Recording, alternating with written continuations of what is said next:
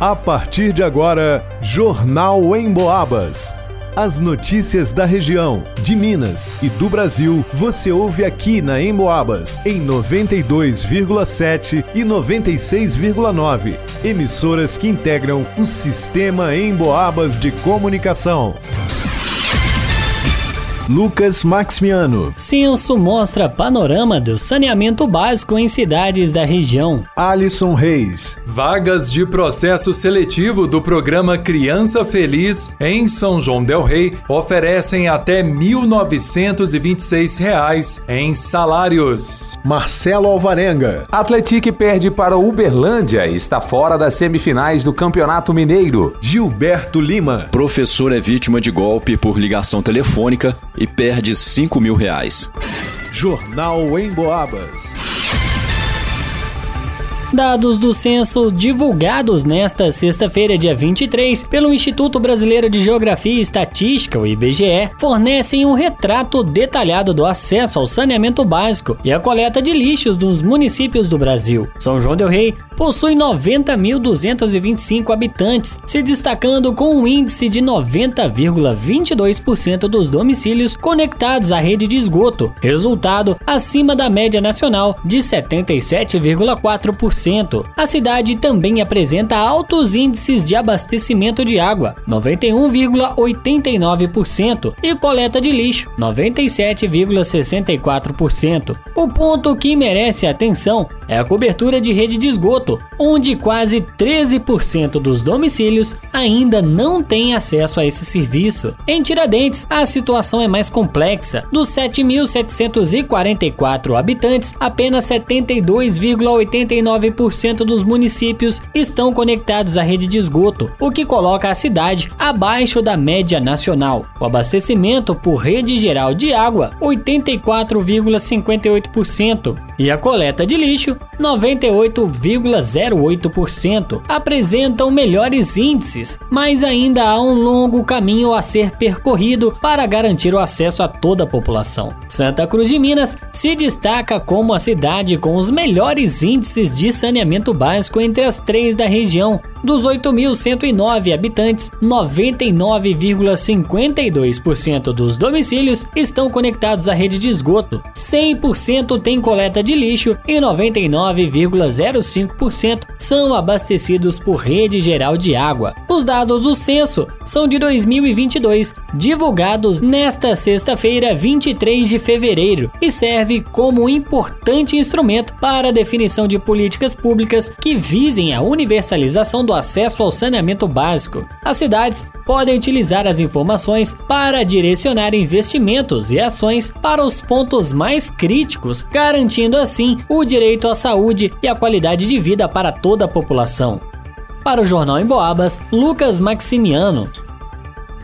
Interessados que têm o ensino médio e desejam participar do processo seletivo de contratação temporária do programa Criança Feliz em São João Del Rei têm até o próximo dia 3 de março para realizarem a inscrição. Ao todo, estão sendo oferecidas duas vagas imediatas para visitador do programa, com salário de R$ 1.391, além de formação de cadastro de reserva para as funções funções de coordenador, supervisor e assessor administrativo.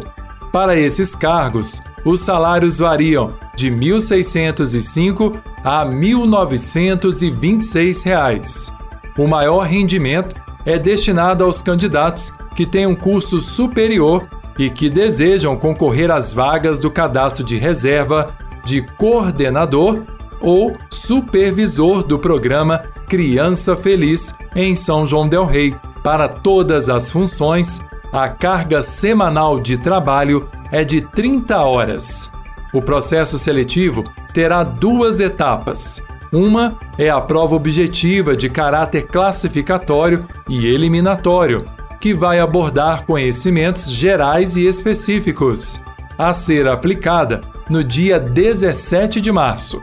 A outra etapa consiste em uma avaliação de títulos de caráter classificatório. As inscrições são gratuitas. Elas podem ser feitas acessando ao formulário disponível no edital do processo seletivo, que foi publicado no site da Prefeitura de São João Del Rei, no www.sãojoãodelrei.mg.gov.br.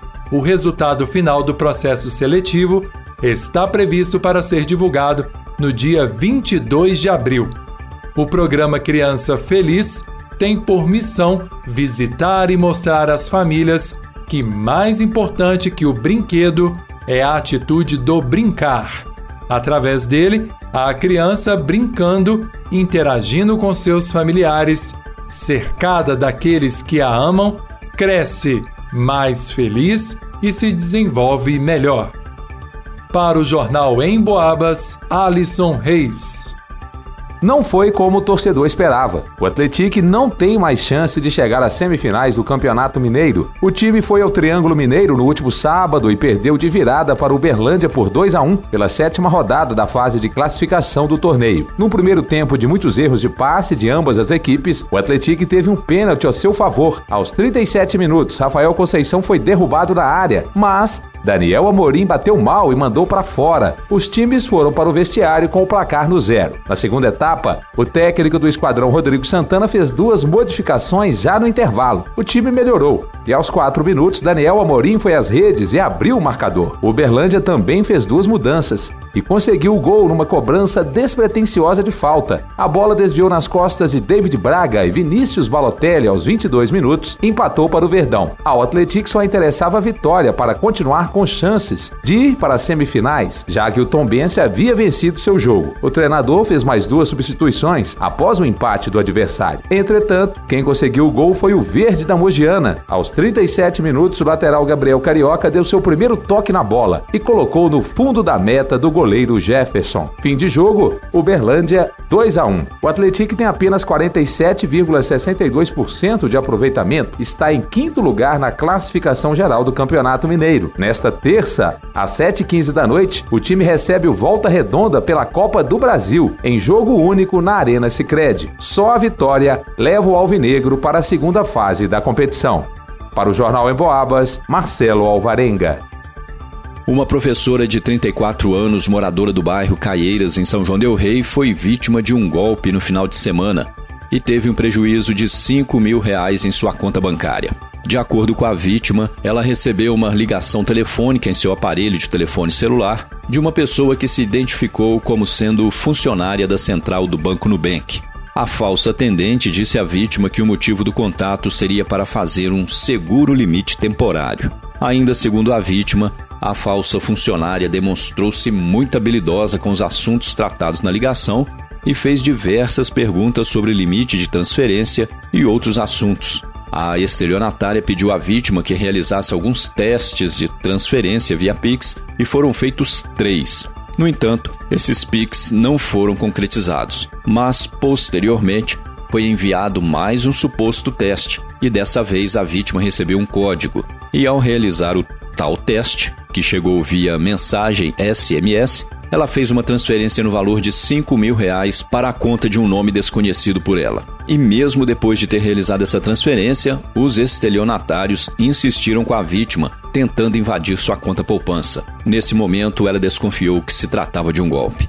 Após isso, ela entrou em contato com a verdadeira agência do Nubank e repassou o ocorrido, sendo informada que eles já estariam tentando identificar a conta de destino do dinheiro e que seria iniciado um processo tentando recuperar o dano causado. Para se resguardar, a vítima procurou a polícia e solicitou o registro do boletim de ocorrência.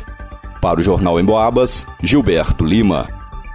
Termina aqui Jornal em Boabas.